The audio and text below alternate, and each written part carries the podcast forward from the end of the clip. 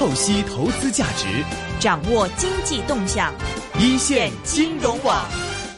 好的，最近呢，其实，在内地的楼市这一块，其实一直都是一个比较火热的话题了。嗯那么，其实我们看香港这边楼市，大家都说啊，楼市现在下调压力都蛮大的。但是相反，在一河之隔的内地的广大市场上，楼市最近确实比较火。嗯，没错，香港其实已经连续五个月都是一个下挫的这样的一个价格，而且呢，这个累积来看的话，已经下跌了一成了将近。不过内地的话呢，就是我们一河之隔的深圳，去年是大涨了超过百分之五十，今年继续涨啊，三月份继续涨。但是出台了一些政策之后呢，现在深圳楼市有点放缓了，上海呢、嗯也是也相对来讲也出来政策也放缓了。在这样的一个情况之下，那未来的这个房地产市场要怎么走呢？今天我们要请教这个重量级嘉宾了。是，今天我们请到的呢是易居研究院智库中心研究总监严跃进老师，已经在我们的电话线上来给我们讲一讲内地的楼市方面的一些看法。严老师你好，你好，严老师。嗯，主持人你好。呃，现在在内地楼市的话，大家最近都知道，自从两会之后，这个楼市就一发不可收拾。尤其刚才徐阳也提到了，呃，深圳方面啊，还有上海方面的楼市都算是领涨全国的。而且中央可能之前也本来就预期说，我是想在二三线清清库存，但是现在搞到一线城市，全国都这样的一个热火朝天，好像又有一点这个出了一些调控政策，想收一收紧。现在在内地楼市这一块，现在您的看法怎么样？是不是这样一个火热态势是会因为中央的一些政则而慢慢的减退呢？还是说未来长线可能还是一个继续火热上升的态势啊？嗯，从现在这个大背景来讲呢，地产这个周期呢，现在正处于一个复苏的这样一个态势，嗯所以很多这个城市的一些表现呢，都跟这个地产这个周期啊，从这个过去持续下跌啊，到现在持续这个恢复啊，这个复苏这么一个态势是挂钩的。当然，现在这个市场上呢，呈现了一个所谓一个分化的一个特征。那么部分这个三四线城市呢，整体来讲呢，还是要积极去库存，但是一些大城市来讲呢，一个市场一个反弹的这个力度和节奏呢，比预期的是要快啊，这是一个城市之间的一个分化，或者说市场之间的一个分化。另外，这个政策层面呢，也是有这个分化的一个趋势，嗯、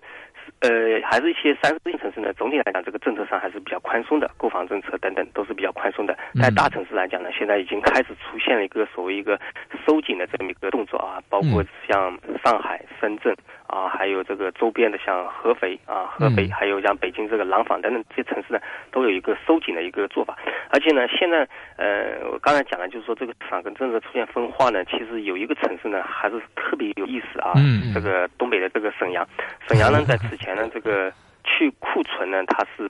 鼓励这个高校毕业生去买房，是啊，这是可以看出它是去库存。嗯但是呢，沈阳在呃昨天啊，就这两天呢，它出台了一个新的政策，就是说要抑制这个房价的一个过快上涨。其实这背后就说明了，在去库存的同时，可能这个价格上升也是形成一种新的压力，就是嗯说政府在这方面可能觉得是会比较难以协调啊，嗯比较难以协调，这个是现在面临的一个问题。嗯。嗯，其实去库存的话呢，呃，政府呢也是希望啊，三四线城市尽快，因为其实整个买房的一个周期好多好好好有十八个月、二十多个月等等。如果价格往上走的话，因为你知道，其实中国人买房也有个心理嘛，就买涨不买跌。如果这个楼价往上升的话呢，可能是不是更有利于这个清库存呢？而且现在有一个特点，啊、就是央行的一些货币政策其实是鼓励啊这个房地产市场的一个健康的一个发展，但是呢又出台了一些政策限制呃人们的这样一个需求。您怎么看政府这样的一个比较左右为难的这样的一个举棋不定的这样的一个方向呢？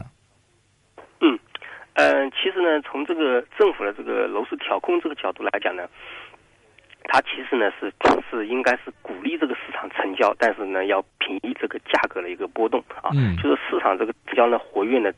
终归是一个好事啊，终归是一个好事。但是呢，因此而形成的一个价格一个反弹呢，这个并不是一件好事。这个呢，不仅是在这个购房成本上出现一个呃一个增加这么一个负担，而且可能会影响这个民生和一些社会问题的。所以呢，现在这个基调呢，基本上都不会变，就是说维持这个房地产市场一个健康平稳啊长效的这么一个发展呢，总体来讲是呃历届政府这个房地产调控的一个都要把握的这么一个思路。那么呃，包括这个价降准降息这些政策呢，本质上来讲呢，是希望降低这个刚需和改善型购房的这么一个首付比例啊，首付比例，然后呢降低他们一个购房的一个压力。那么总体来讲呢，这个一个政策的话，随着这个持续叠加的这么一个政策效应呢，这个这个去库存，包括这个购房这个市场呢，总体来讲是比较活跃的，比较活跃的。这个呢是符合这个政策导向。但为什么呃在现在这个呃政策下呢，这个价格它出现一个上升呢？我觉得这个呢是因为。对于这个政策的这个效力，或者说对于一个市场背后的一个结构性问题呢，是预计是不足的啊啊！举个例子，就是说，即便是像这个北京、上海一些大的城市，也不见得是所有板块的价格都是在出现一个上升的，有些板块的一个价格其实也是在下跌的，也是在下跌的啊。那么。对一些呃呃经济比较落后的一些地区的话，它的市中心的房源现在也基本上是在涨的，但是它这个郊区还是库存量是比较高的，所以这个结构性的问题很可能使得部分政策的一个效率呢，其实发生了一个呃打折扣了。嗯，呃，现在有一个特点啊，我们也看到，像就像一线城市的话呢，也是分一些不同的，比如说京沪深升的比较快，但是广州。就偏偏的这两年，好像也真是一点儿都没怎么升，而且甚至大部分的区域的话，还有这个打折促促销这样的一个情况。为什么这个广州是比较特殊的呢？嗯嗯，其实呢，广州这个市场的话，如果。仔细去分析一下呢，它还可以成为后续这个房价调控的一个呃可以借鉴的一个模板。就是说，广州这个市场呢，为什么它作为一线城市，这个价格上来讲相对来说是要平稳的啊？这个呢，跟它背后这个就业人口啊这个结构有关系的啊。呃，从这个购房这个支付能力来讲呢，北京、上海和深圳呢，由于这个总部经济呢是比较多的，整个购房这个支付能力是比较强的。嗯。但是广州呢，可能。虽然是这个一线城市，但是它背后的一些就业啊，包括这个呃打工啊等等这些整个这个人口这背后的一些成分呢，可能是不一样的。那么不一样以后呢，可能是这个购房的一个支付能力是。啊，没有远远远远远是要落于别的几个城市的，所以在这个这个情况下呢，房企呢，它也没有太大的一个动力去进行一个涨价啊，去进行涨价。呃，另外呢，也是我刚才提到了所谓一个总部经济。那么广州本身来讲呢，在这个产业导入上呢，肯定是要落于这个北京、上海跟深圳三个城市的。所以呢，产业背后啊，产业本身你如果不具备一个高端性的话，你可能这个价格来讲的话，你也没有太大的一个提升的一个空间啊，没有太大一个提升空间。嗯嗯，这次。您觉得看到可能像刚才您提到一些廊坊啊、合肥啊这些地方，有些二三线城市的这个房价的这个上升非常快，明显是高于其他同类城市。您观察到说现在在这一类的城市里面，这一波呃二三线城市上涨突然急速的这些城市，他们有什么样的特征？有什么样特别原因是这一类呃二三线城市能够在这一轮的房价的一个上升中突然那么抢眼走出来的一个原因呢？嗯嗯。实际上呢，这几个城市它的表现呢，都是有一个共同特点，就是在一些大城市周边的。那么像北京周边的这个廊坊以及廊坊下面燕郊啊，燕郊区的一些城市，嗯，燕郊大。那么上海的话，边上就是像呃昆山啊，昆山还有昆山下面一个花桥啊，花桥这。然后呢，像广东这边呢，啊，包括中山、东莞、惠州这些城市呢，它其实。都是受到一些大城市的一个房价上涨，呃，出现一个上涨。这里呢，其实是有一个房价之间的一个横向对比，也就是说，这些大城市的一个房价呢，现在均价都在这个两万以上这样一个水平啊。两万，像北京、上海的话，可能在三万以上一个水平。但是周边一些小城市呢，它这个房价可能是在一万或者说一万以下的啊。比如说像这个，呃，像上海周边的像花桥啊，可能现在这个均价也就在这个一万左右的一个水平。那么跟上海现在三万。六这一个价格一对比的话，那明显是很低的啊，明显是很低的。那这样很低的时候呢，很多购房者因为担心上海等一些城市这个房价太高了啊，太高了啊。虽然说买涨不买跌，但是但是太高的时候，他也会担心这个价格过过啊，引起一个投资风险。那么这个时候会有一部分需求是转移到这个啊房价比较低的这么一个一个区域啊，这个是主要考虑呃考虑到这一点。另外呢啊这些区域呢背后也是跟这些这些个限购政策有关系的，很多人啊受到这个大城市一个价格上涨比较快，但是他也觉得后续房价可能还会涨。呃，所以呢，他也有这个意思啊，是到这个周边这些地方去置业啊啊，因为他受到这个限购影响，他是不可能在这个大城市去购房的，所以呢，他也是种无奈的啊，无奈的这种选择啊啊，这些区域相对来说，就是说，包括这个轨道交通等等这些交通便利还是不错的。那么从这个置业角度和投资角度来讲，都会去使他去到这些周边区去买房，那么这个价格的话，很可能也因此跟着啊上海、北京这些地方出现一个一起上涨这么一个态势。嗯嗯，所以您觉得现在在一线城市和二三线城市这个房价的这个关系当中，您现在是不是觉得说，呃，一线城市的这个房价集中上升的压力现在已经舒缓了？这个压力是否是真的已经就是说将这个对这个住房的需求或者是这个买房的热情已经渐渐消散到二三线城市？现在是已经步上这个轨道了吗？您觉得？呃，应该说呢，这样一个 所谓这个溢出效应啊，就是说这个一部分这个购房需求转移呢，它其实还主要转移这个周边这一些城市啊，嗯啊，还没有说迹象说这些需求转移到所谓这个中西部这些地方，嗯中西部这些地方的一个市场交易呢，受到这个市场预。受到这个市场预期的影响，但是呢，本身来讲，一些潜在的一些购房需求呢，它主要还是集中在这些大城市周边的。啊，就我刚才讲的，像燕燕郊、廊坊啊，这个包括呃这这个江苏这边这些地方，就是说它还是围绕这个周边的一些地方进进行置业。这个呢，呃，这个呢，其实对于大城市来讲呢，它是能够舒缓一定的这个购房压力的啊，这个价格上可能不会。再继续往上冲啊，可能在这个短期内，但是对于一些周边这些小城市来讲，它反而这个压力也会增加的啊啊，因为这个这个这个购房需求快速的导入到这些中小城市的话，使得它控制房价的这个压力也会比较大。啊。那么对于购房者来讲的话，也会面临一种风险，那么他们可能也以后也会像这个大城市一样，也会去收紧一下这个政策啊，因为因为这这波压力的话转移到他身上，他也得需需要去放掉的。嗯，是，其实这也让我们想到了，其实。在这个零八年金融海啸的时候，一线城市的房价也跟着跌了蛮多的。不过零九年出现了一个大涨，当时呢，一些一线城市周边的城市的房价也跟着上涨。但是啊，很多在零九年或一零年投资，就是比如说像深圳嘛，投资到东莞呐，或者是惠州，特别是惠州这些城市的一些投资者呢，真的是被套了好几年，是刚刚今年才开始升，开始解套哈。你觉得他们会不会有可能？就是买了这些周边城市的房子，但是可能等到再过一年，可能一线城市涨不动了，那他们可能还会遇到一个就是被套的这样一个风险呢，你怎么看？如果说从这个被套这个角度来讲呢，呃，我觉得是要两方面看的。那么从中国这个房地产整个大势来讲呢，总体来讲还是后续还是有比较强劲的一个市场需求和一个价格上升这么一个态势。嗯啊，被套呢，这个应该是理解为一个个人的一个投资行为啊，它对于一个区域市场一个投资呢，它肯定是应该自主有这么一个判断的一个能力啊。即便是一些在这个上涨的过程中，也我刚才提到有些板块也是在下跌的，那么你去买的时候，可能啊你会发现啊该涨的时候你没有涨，发现啊对吧？然后你抛出去的时候，突然它又开始涨了，可能这个是一跟个人的一个投资行为有关的。但是从大趋势来讲呢，我觉得这个背靠的这种说法呢，可能本身的这个基础呢是，呃，可能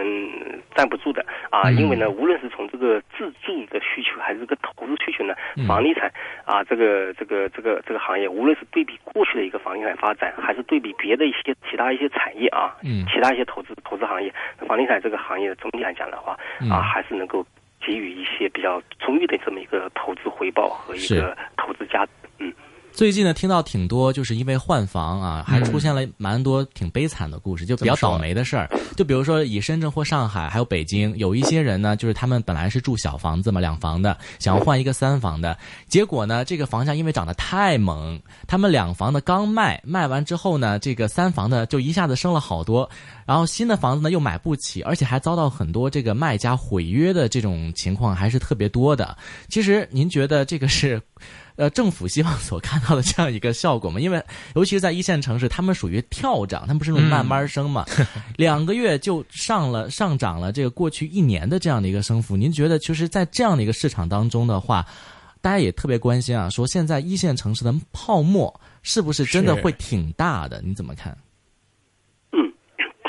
嗯，就是你刚才讲了，就是说是很多这个购房者这个置业这个策略了，被这个政策所打乱了。嗯，但这个呢，要要要两方面看。第一呢，可以注意到，现今年的这个出政策呢，有一个很有意思的现象。政策没出来的时候呢，网上各种这个传言版本都出来了，最后发现还是还还挺真的，对吧？还挺真的。这个跟过去不一样，过去制定这个政策的话，这个保密性是比较强的。是。现在来讲的话，它它这样这样体现出来呢，我觉得有一个考虑，可能也某种程度上是暗示暗示购房者啊，后续有收紧的一个动作。嗯。那么你前期的话应该啊提前置业啊，虽然这个政策层面没有表态。另外一个呢，呃，包括上海一些政策出台，比我们这个预计的是要严厉的。那么这个的话也是一个购房者他需要警惕一个风险，也就是说。不能够对一些政策的话啊，保持一个侥幸的一个心态啊，还尽可能把它想象的比较严厉啊，包括这个购房资格啊，这个可能比一个信贷收紧可能更更严格。那么这个购房资格一收紧的话，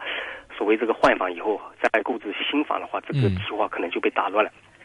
那么这样一这样一来的话呢，那那那某种程度上这个风险还是你购房者自己得承担的啊，自己得承担。当然了，当然了，这个问题呢，有时候呢也不必想象的。过于严重啊，过于严重。实际上呢，这个买房这个资格呢，它只是进行一定的限制，但并不代表说你不能买，对吧？你要符合这个条件，还是可以买的，还是可以买的啊啊呃。那么，如果确实出现这样一种情况的话呢，那呃建议呢，就是说呃呃可以不置换，或者说把。呃，先通过这个租赁啊，租赁市场来解决这个居住问题。这些呢，呃，我觉得可能也是一些可以变通的一些一些方式啊，可能是。是购房者他可以选择的一些方式。嗯，严老师刚刚有谈到这个租赁市场，其实现在一线城市的这个房租还不是挺贵的。是，相比他们这个房价，你举个例子，比如说在深圳的香蜜湖那边，你租一个一百多平的，其实市场价已经是一千两百万的这个人民币的这样的一个房子，一个月的租金才一万块，租一年的话才也就十二万嘛。那十二万其实你租金回报率 才百分之一都不到。对，很多人有做过这方面的数据分析，因为在香港的话，大家投资。者就是做买房投资的话，大家很看回报率的嘛。对，就是当你的租金回报率占到百分之三或四以上，大家才觉得你买房可能是有价值的。是，但是现在你看，就是很多人拿数据，拿深圳的房价来说，呃，我的租金回报率可能只有百分之一左右。那么我自己承担的买房的购房息率方面，可能要承担百分之五。对，包括还有物业管理费等等相关的收入。就是说，现在内地的这些投资者买房的投资者，基本上完全是在博这个物业的升值空间，而不是说去记它投资。回报率，甚至包括有首付贷的出现，都是这方面方呃这方面的东西，所以就觉得说，呃，这会不会是一个爆爆的前兆呢？因为当你市场上投资者呃成交非常低了，投资者这个有市无价的呃有价无市的时候，那这个会不会都是说将来会是租市可以作为一个呃楼下方面真实的一个能力的反应呢？刚才刚才提到了，就是说现在确实这个。纯粹从这个租赁角度来讲呢，这个住房投资可能这个性价比是不高的。嗯。但是呢，从这个房价本身一个升值来讲呢，可能又会使这个投资回报比较高，尤其是一些大城市来讲啊，大城市来讲。那么租赁市场的话呢，现在呢是有一些动作啊，其实。零零散散是有些动作。第一个呢，像这个贵阳呢，它现在成立了全国首家的这个公租机啊，这个公租房这样一个社会运营的这么一个机构啊，贵阳啊啊。另外一个呢，在杭州呢，现在这个呃前两天呢出台一个政策，就是说提高这个呃公积金这个提取啊，现在公积金可以提取出来去租赁这个房屋啊，这个提取这个额度呢给它增加。那么这几这几个城市的这个试点呢，我觉得是跟，呃，今年下半年呢，可能国家可能会出台，包括这个购置并举这么一个政策啊。现在相关的这个政策还在这个起草啊，可能后续会出来一个意见。那么地方上呢，可能现在已经开始有这样一个试点。那么，呃，从这个大方向来看呢，后续还是要提倡这个购置并举这样一个市场。那么，购置并举市场呢，我的理解呢。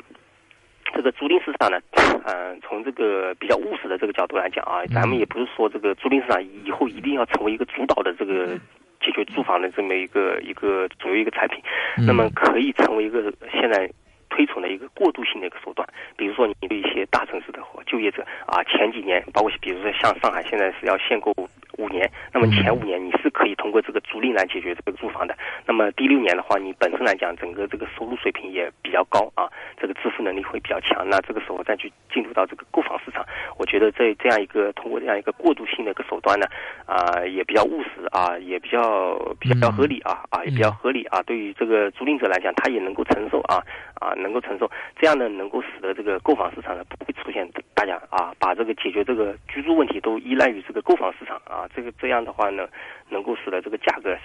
这个上涨呢能够得到一个平抑。所以呢，从这个角度来讲呢，呃，后续呢啊，尤其是今年这个第二季度开始的，我觉得各地陆陆续续会有这样一个试点的一个动作啊，大大家可以看到，大家可以看到啊，这样一个试点动作不在于说这个是不是租赁这个回报等等的等等这样，他关键是想建立中国这个第四级这个房地产市场啊啊，就是从传统的这个购房市场啊转变为这个构筑并举这样一个市场啊，这个动作的话，后续的话影响力还是会比较大的啊，而且呢，跟这个老百姓这个居住啊，大家都可能会受到比较大的一个认同，嗯。嗯。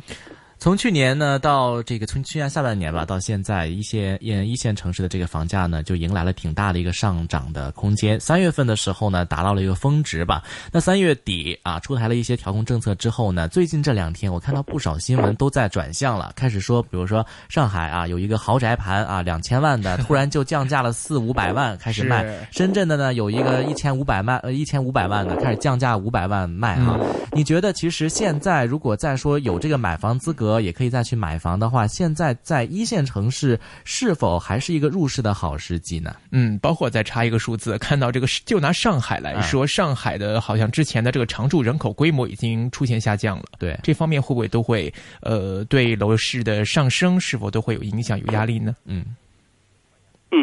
嗯，这个呢，就是说，包括这个房价呢出现一个所谓一个断崖式一个下跌的这种案例呢，是一个个案，而且某种程度上呢，可能是夸大的啊，可能就是一套房子可能过去这个涨价涨得比较厉害，啊，现在呢通过这个降价，而且呢也有可能是一种所谓营销手段，他先提价，然后再降价啊，这样会让大家感觉这个降价这个幅度会比较大啊。那么对于这样一个呃个案的话呢，我觉得从这个购房，无论是投资和自住自住呢，我觉得不需要。太多的这个理会啊，嗯啊，这个呢，这些呢可能会误导你一个后续的一个购房一个策略的一个选择。嗯，那么从实际情况来讲呢，嗯呃，近十年呢，包括这些大城市呢，啊，虽然是受到各种这个冲击呢，总体来讲，这个价格还是还是稳步往上涨的，还是往上涨的啊。当然，这个也不是说这个购房这个压力在持续增加啊，因为这个收入水平也在提高的。总体来讲呢，这个购房压力总体来讲还是在持续在。呃，这个这个购房这个能力啊，总体来讲还是在持续这个增加的，就是你买房还是会越来越越容易买啊，虽然这个价格还是继续在上涨。那么从你置业一个角度来讲呢，嗯。大城市呢，不需要有太多的犹豫啊。总体来讲啊，有这个好房源啊，有这么一个购房资格和一个购房能力的话，就可以积极去入市啊，不需要考虑太多啊。短期一个价格波动呢，我觉得也是正常的。但是中长期来看呢，总体来讲还是会朝一个稳步上升的这么一个态势啊，稳步上升一个态势。那么投资这个角度来讲呢，那么是要呃要呃另外另外进行一个对待。一方面呢，传统一个投资一个渠道呢，可能是会受到一个限制啊，限购政策呢本身。来讲的话，是对投资投机这个需求呢是有一定这个抑制作用的啊。这个呢，呃，投投资人呢，他是他是可能没有这样一个渠道。另外一个呢，呃，也要看到，就是说，呃，后续围绕这个房地产啊，包括这个房地产基金啊啊，类似产品等等，这些能够成为一种新的一种投资方式啊。你不必去投资传统的这个物业，嗯，你可以去投资房地产这个金融产品啊。这些呢，也也是一种啊较好的一个投资。投资选择。啊，只有这样的话，就能看到这个市场交易啊总体活跃啊，价格呢也没有想象那增长那么快，老百姓这个资金这个投资房地产呢也有各种呃多样的这么一个渠道，这样的话，我觉得也就符合我们国家现在这个追求房地产新常态这样一个态势，嗯。嗯。呃，在这个一些一点五线城市，还有一些二线城市的房价呢，最近也开始出现了一个上升的势头，类似于像杭州啊、武汉呐、南京啊等等。啊，其实，在您看来的话，这个一线城市目前有个调控在了嘛？那如果要是比如说有投资需求的话呢，您觉得说之后这个一点五线和二线城市是不是会跑赢一线城市的升幅啊？这个可能性是有的。那么从这个三月份这个市场交易的一个增幅来看呢，像杭州跟天津两个市场呢开始脱颖而出啊，它这个整个交易量的一个增幅呢是远远超过这个一线城市和其他二线城市啊。过去的话，像深圳、苏州比较热，但是现在是像杭州、天津是比较热的啊，比较热的。那么，那么这个背后呢，对于这个做全国房地产市场一个判断呢，它肯定是有个积极的作用的。也就是说，后续要盘的这个房地产一个市场走势呢。基本上啊看二线城市就可以了啊，一线城市对于一个市场走势一个拉动作用呢，它可能不明显了啊，不明显了。那么二线城市的话啊，包括这个省会城市的话，对于拉动一个市场一个走势呢，它是会有一个比较明显的这么一个拉动作用啊，拉动作用。那么这个背后呢，可能也会引发一些新的一种风险。那么部分房价涨得过快的一些城市呢，下半年我觉得还是会有收紧这个政策一个做法啊，收紧政策的做法啊，可以点几个城市，像这个杭州、天津啊、合肥、南京啊、郑州、武汉。啊啊，这几个城市呢，可能是后续会成为这个国家相关部门的话重点监测的这么一个呃一个样本城市啊，这些城市可能是会有这个收紧的一个做法啊，下下半年啊，即便不收紧呢，呃，今年上半年这个市场交易比较活跃呢，可能也会透支商业银行贷款和公积金贷款这样一个资金池的一个资源，这个呢是购房者和投资者他需要警惕的风险啊，就是说。不考虑这个房价，你也需要考虑后续的一个金融可贷的这么个资金是不是够贷啊？是不是能够贷啊？这个呢，可能是要警惕的一个风险。是。其实这一轮的话，看到国家从政策方面呢，是希望这个国内的二三线城市的库存可以来降一降，那么给这个地产商也好、银行也好的资金周转上面都能做一个更好的一个流转。但是我看到也有一些地产研究员，他们在接受访问的时候就说，中国就认为说中国的二线城市仍在处于去库存期，并且认为有些二线城市的吸客能力并没有根本上的一个提升。其实这样的话，您来看的话，现在可能像中央之前预期的，在二三线城市来去库存、去消灭那些鬼城的情况，您觉得有没有机会完成？还是说现在只是这个战火，或者说步伐还没有迈到那一步？嗯嗯，如果说这个二线城市还是有一定的这个库存压力呢，这个说法呢也也是正确的啊？为什么呢？嗯，很多这个城市这个郊区市场呢，还有很多这个新城啊，新城。那么新城背后的话，很多这个库存压力还是比较大的，比较比较大以后呢，呃，从购房的这个购房的这个心理来讲呢，还是会趋向于到这个市中心去买房。那么郊区市场的话，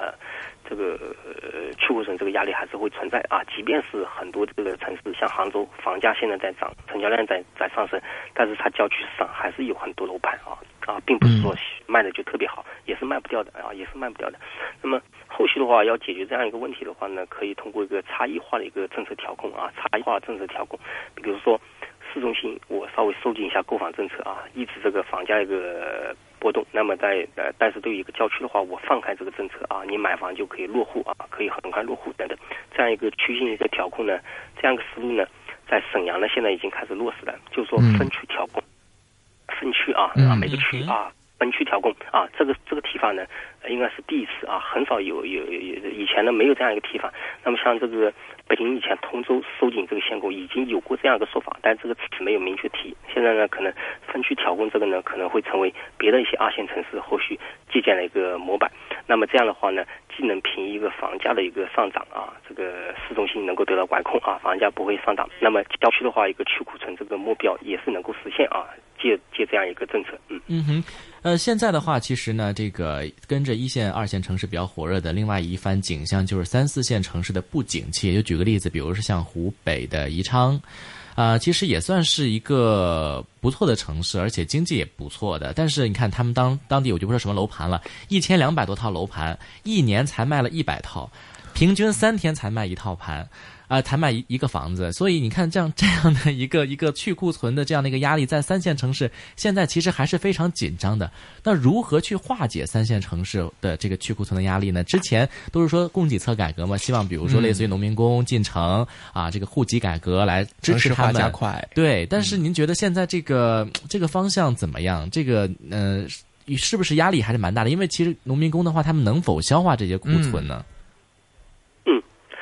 这个压力大的话呢，是是要也也是要分类看啊啊！你刚才提到这个宜昌呢，对于很多这个购房者和投资人，他可能是不熟悉的啊，不熟悉的啊。这他这个啊，对于这个中西部的这样一个三四线城市呢，很多人是不熟悉的。但是你刚才提到了，比如说呃，像这个东部的这些，像廊坊啊，这个昆山这些地方，大家都很很很多人都知道，对吧？很多人都知道的。那么这。这两类不同的三四线城市呢，后续这个楼市呢，这个管控方式是不一样的。那么，呃，现在这个沿海这些三四线城市呢，总体问题是不大的啊，问题是不大的。整个这个产业基基础呢还是不错的，虽然库存量比较高，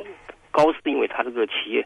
到这个地方拿地啊，投资这个规模比较大啊，一下子形成比较大的一个供应量。对于那些呃中西部的三四线城市呢，后续如果真正要解决这样一个问题呢，啊，最最实质性的啊，最有效的一个方式呢，就是要加加强这个包括这个高铁建设啊，城市城市轨道等等啊，高铁建啊，通过这个高铁呢来建设呢，能够使得这个人口导入的一个速度呢是比较加快的啊，比较加快的。当然了，这个三四线城市。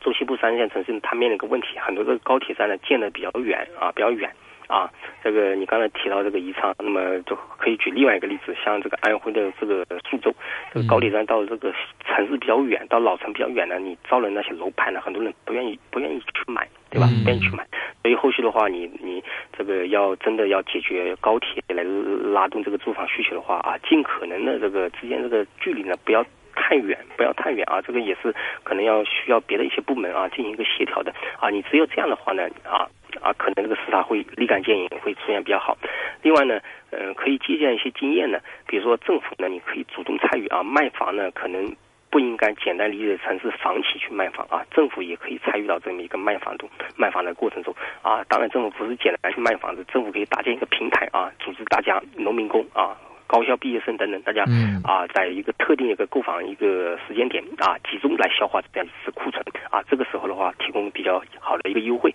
房企呢也降低了一个营销成本，这些呢都是一些呃中西部一些三四线城市可以借鉴的这么一个案例。嗯嗯，但是其实之前的话也出现过一些城市出现过类似首付贷或者大学生毕业买房，或者是呃很高杠杆来买众筹买房。对，就是其实好像看到这些很多情况之后，有的这个方面政府也。开始出手，很多这个地产方面的一些调控政策，首先打出来的一个重点就是要去杠杆化。呃，另外一方面的话，就是在这一方面的话，您觉得包括说这个金融风险或者说还款压力这一方面，很多开发商、中介机构也在通过一些 P to P 的平台来推出一些场外配资的业务。那么这一方面的话，您觉得在资金上面，您觉得有没有什么风险？包括说还款压力上违约的情况，这方面您觉得中央是想怎么样？现在市场上的情况又是怎么样呢？那么这个做这个所谓这个高杠杆呢，这个是要看看是谁来提供这个高杠杆。嗯。那么刚才讲的这个首付贷这些呢，其实呢某种程度上是受到这个因为这个管控啊能力不强啊，管控能力不强，相当于有一种是非法融资这样一个一个一个做法。还有另外有一种高杠杆呢，现在来看呢啊风险还是不是不是特别大的，就是说你买房的时候呢，你这个首付是房企来垫资的，房企来垫，或者说。房企延缓延缓你这个交付这房款，比如说你现在这个买买这个一百万的房子，需要二十万这个首付首付比例，你这个二十万首付比例可以在六个月内交清啊，或者说在这个两年内交清啊，这个这个房源。给你提前先锁定，这样的一个风险呢，相对来说是不大的。但是此前的这个首付贷呢，是你这个二十万的话，你你是呃，我通过这么一个平台的话，全部借贷给你啊，或者说百分之嗯百分之七十五这样一个比例借借贷给你。这个时候买房子本身来讲，它是没有太多这个压力的，所以它这个时候违约的一个风险是会比较大的。所以这两种呃金融产品的话，我觉得呃还是要区别对待。传统这个首付贷这个做法的话，肯定是要受到打击。啊，因为你，呃，你本身购房者你没有这么一个首付这个压力，对吧？嗯哼。啊，没有首付压力的话，你是啊，购房者没有首付这个压力的话，你是会有违约的风险的啊。这个钱不是你出的，对吧？嗯。是有违约风险。嗯。但是如果是房企给你垫资啊，允许你在六个月内或者说一年内把这个房款给交清，你这个时候如果不交清的话，你丧失一个购房资格的，丧失购房资格的，这个时候是有约束的啊，所以是要区别对待。嗯，是。谈一谈这个，我们一般来看这个房地产市场的时候呢，也必须要提到，就是这个一些开发商，他们的这个地王啊，拿地的这个勇气怎么样？其实，在这一轮一线城市上涨之前的时候，在一四年到一五年的时候，在北啊京沪深这边都出来了不少地王啊，特别是像这个北京，有一些哪怕是这个四环边上的那些地，都已经说那个面粉价格一平米的楼面价都已经四万多，也就是说，它将来。盖成房子的话，就已经会将近可能八九万，但周边的这个二手楼的话，可能才四五万这样子。所以啊，这个地王的这样的一个一个暗示吧，就是说，是不是也是对这一次一线城市暴涨呢？也其实是有一定的这个影响的。嗯，那么地王的话呢，从这个土地这个和房价一个传导机制来讲呢，啊，地王现象越多的话，后续这个房价上涨呢，还是会越有动力的啊，会越有动力的。啊。那么而且还会影响这个产品的一个供应结构啊。现在这个地价比较高的时候，后续一个豪宅市场的一个推出呢，这个量是会比较集中的啊。这个是这个是一点。另外呢，这个企业呢，它本身来讲呢，也不是说一定要去拿地王啊，没有哪个企业是愿意拿这样一个风险去这个逞强的。对，很多这些企业现在面临一个问题是什么呢？它也拿不到这样一个地，所以呢，后续来讲呢。你刚才讲的这个近啊，北京、上海这些城市啊，后续的话，一些地王可能会在这个二线城市集中出现。为什么呢？二线城市这个房价比较低啊，地价也是比较低，相对来说比较低，很多的企业还是拿得起的，还是拿得起的啊。所以呢，后续我刚才提到的这个像苏州、南京、合肥这些啊，这些经济条件比较好的一些成熟的这些二线城市呢，后续地网现象会比较多啊。但是呢，呃，也要也要也要警惕这个后续这个政策打压这样一个风险啊，也要要这个这个是要警惕的这些二线城市。嗯，从另外房企的投资意愿来看，好像我看一些数据。新开工的面积好像并没有好转的现象，在这种大的背景之下，未来的楼市的供应方面的这个会不会有减少的情况出现？对楼价会不会有什么样的影响呢？嗯，呃，新开工的这个数据呢，可能是从这个全国市场来看的啊，全国市场来看的。呃，当然对于一些大城市来讲呢，新开工呢总体来讲还是一个。积极的一个正向的啊，或者是正的这么一个增长，啊，很多这个三四线城市因为库存量是比较高，包括这个资金链这个问题比较大呢，这个新开工的这个节奏确实会放缓啊，这个会放缓。另外呢，有些数据呢可能不在这个刚才讲的投资新开工这个上面得到反映的，比如说现在一些企业呢，它做投资呢，它不是简单去拿地去进行一个开发，它通过这个并购啊，去并购这个呃这个这个这个写字呃写字楼啊，并购这个住宅啊等等这些，通过这个并购方式呢来增加这个市场的供应，这个呢可能是在统计数据上没有得到体现的，所以呢也不必说过于担忧这个后续啊，当然这是一个风险对吧？但是也不必说过于担。担忧后续，呃，这个供应量不足啊，因为从这个现在这个政府这个层面来讲呢，二零一六年呢是供给侧改革呢，它会进一步这个降低房企这个投资的一个成本啊。举个最简单的例子，包括这个房企后续这个呃土地增值税的一个啊，土地增值税是需要预征的啊，所以提提前先缴纳的，提前缴纳这个比例后续可能会给你下调一下啊，下调一下。然后呢，有些城市可能后续会在这个预售。制度这个发放预售证的这个发放上呢，也可能会降低这个门槛啊。就是说，过去可能要符合怎呃怎样的一个项目完工啊竣工这么一个程度才可以预售，现在可提前让你先啊进行一个销销售啊。这个呢本身问题也不大的啊，也是各地可以积极去尝试的。嗯，这样就能够呃这个市场这个供应量啊比想象的可能是要多一点啊。而且现在看这个数据，总体来讲，今年这个投资新开工一些数据，总体来讲还是会啊这个节。节奏还是会加快的。嗯，但是我在一些数据上看到，比如说二零一五年底的时候，房地产的库存是七点一八亿平方米，那这个数字是同比增长百分之十五点六。那么到二零一六年的一至二月份，库存又是达到了七点三九亿平方米，增速又是达到百分之十五点七。这样的一个库存，似乎是如果说不伴随着之后可能在施工方面的减少的话，这个库存的上升压力好像还仍然存在啊。嗯，这个呢是要看结构的。你刚才提到这个数据呢，是国家统计局的这个对这个现房啊，就是说已经完全可以这个这个入住的这么一个程度的这样一个住房的一个可售量进行一个统计啊。如果你如果要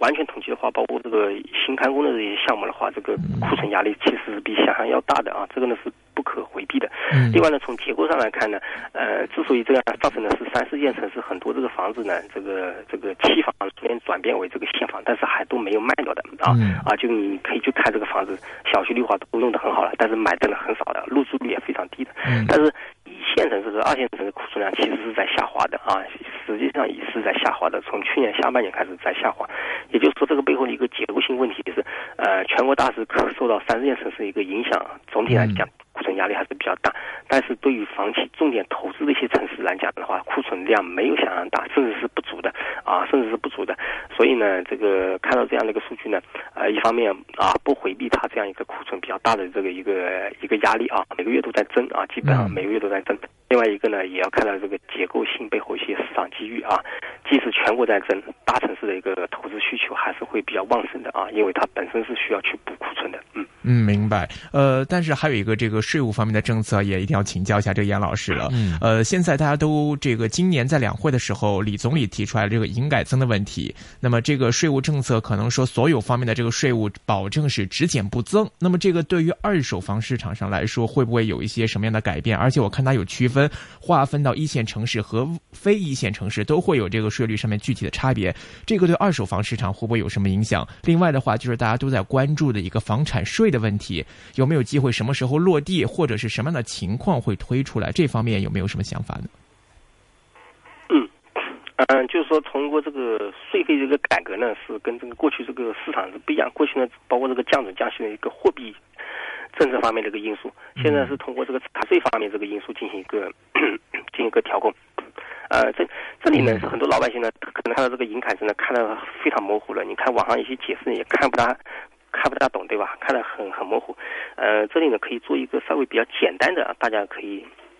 可以可以这样看一下这个政策效应啊啊。如果说购房是两年以内呢，一般来讲呢，就是说呃还是要有这样一个所谓一个征税的这么一个说法。两年以外呢啊，那么跟这个营业税是一样的，两年以外就是买买房买了两年以外啊啊，不是说两年之内这个。快速就把它抛售掉的，两年以后呢，你去卖这个房子呢，这个增值税是不会向向你收的啊。这个呢，这个跟这个营营业税呢，以前这个政策差不多，但是这个税率方面呢，肯定是要低于以前这个营业税百分之五这样一个水平啊。实际上，呃，考虑到一个综合税率的话，营业税税率可能是在百分之五点六左右一个水平。那么。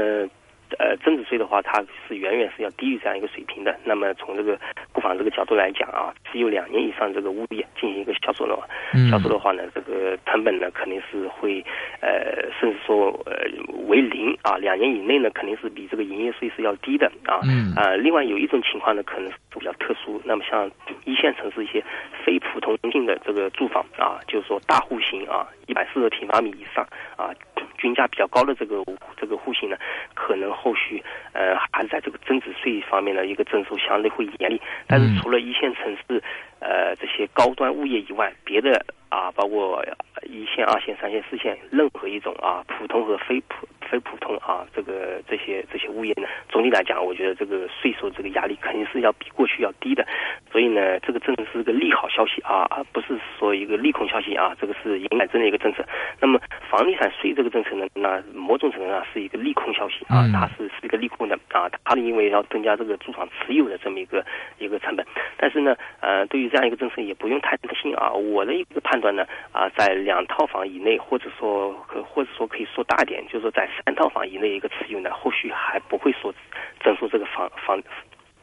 房产税或者说房地产税啊，这个呢不用不用太担心的啊。即便是有一定的这个投资需求在三套以内呢，我觉得还是允许的，还是允许的啊。当然你是所谓这个四套五套啊十几套这种呢，那肯定是后续政策是要进行一个重点打击的这样一个一个对象。但是普通老百姓，包括这个听众的话，他一般来讲啊，三套以内已经呃不得了了，对吧？啊，已经能够足够满足你 的一个呃自自住和一个两两个城市之间买购买一套房这样各种这个需求了，基本上都是。能满足了，所以影响是不会太大的。是，您预计这个税收的比率会是多少？另外，推出的时间方面，您看会有时间表，或者是大概什么时候会问世推出来呢？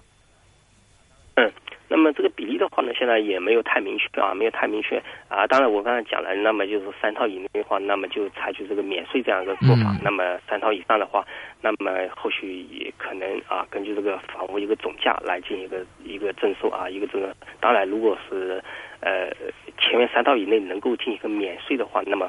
三套以上的话，可能是会比较严厉的啊，可能会比较严厉的啊。当然，这个具体一个数字现在也没有啊，没有一个具体一个说法。那么从这个推出这个角度来讲呢，呃，其实这个这个消息呢，最近呢还是少了啊，现在很少讨论这样一个问题。那么从这个节奏来讲呢，可能还是有一定这个难度的啊，有一定难度的啊，没有像这个营改的这个政策这么快出来的，还是有一定难度的，可能要通过这个立法。的一个程序，那么现在是一六年，那么按照这样节奏的话，我觉得一七年能够出来，也可能是比较悬的，也可能比较悬的，那么可能还是会往后推的，因为这背后确实要涉及到住房持有的一个经济收益啊，这个这个要考虑到每个人这个住房持有啊，因为是有一个有个东西是比较尴尬的啊，他如果持有这个住房，他没有没有进行一个抛售，你就要对他进行一个征收。征税，对吧？嗯这个时候可能会引起一些问题的。他还没没开始卖，你就向他 征税啊，这个这个这个会会引起一定的这个这个社会上的一些负面的这么一个评论的，嗯。嗯，呃，最后呢，想请这个严老师再总结一下，您预计未来一段时间这个国内楼市大概会呈一个怎么样一个态势？总结一下之前的一些观点吧。呃，从这个市场交易来讲呢，这个一季度呢总体来讲都都不错，很多城市都不错啊。那么接下来这个几个季度，呃，或者说会有一定的这个小幅往下调的这个可能，往下调啊。个别城市的话，可能会因为这个恐慌性心理啊，就是担心这个政策收紧啊，那么它会继续买房。大趋势来看的话，总体来讲，这个市场交易会相对会比较平静啊。平静的意思是什么呢？也就是说跟这个第一季度差不多啊，差不多啊，或者说稍微低一点。但是呢，我持续往下跌的可能性是不大的啊，偶尔有有有有所波动。但是从这个成交这个总量这个规模来讲呢，是远远要好于过去历年的这个同期水平的啊，肯定是要远远要好于的。那么价格方面来讲呢，呃，由于受到现在这个政策收紧的话，啊，基本上来讲的话，一个价格一个增幅呢可能会收窄啊，部分大城市的话可能会出现一个价格保持平稳啊，就是说不涨不跌一个水平。但是，一些二线城市的话，这个价格继续上涨一个可能性还是会有。那么，预计到这个下半年开始会可能这个价格上会比较稳定啊，上半年来讲的话，继续会往上。冲一点啊，冲一点，但是往上冲的这个幅度的话，可能是确实没有一季度这么大了啊，没有一季度这么大了。一季度是属于比较狂热的啊，二季度总体来讲是会比较理性的。嗯嗯，明白，非常全面清晰一个解读。今天非常高兴，我们请到了易居研究院的智库中心研究总监严跃进老师，给我们带来关于内地楼市近期走势的一个自己的观点的分享。非常感谢你，严老师，谢谢严老师，谢谢。嗯啊，好啊拜拜拜拜，嗯再会。